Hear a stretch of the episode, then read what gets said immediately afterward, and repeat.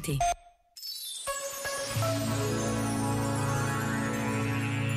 Escreveu o filósofo Schopenhauer: um ponto importante da sabedoria de vida consiste na proporção correta com a qual dedicamos a nossa atenção, em parte ao presente, em parte ao futuro, para que um não estrague o outro.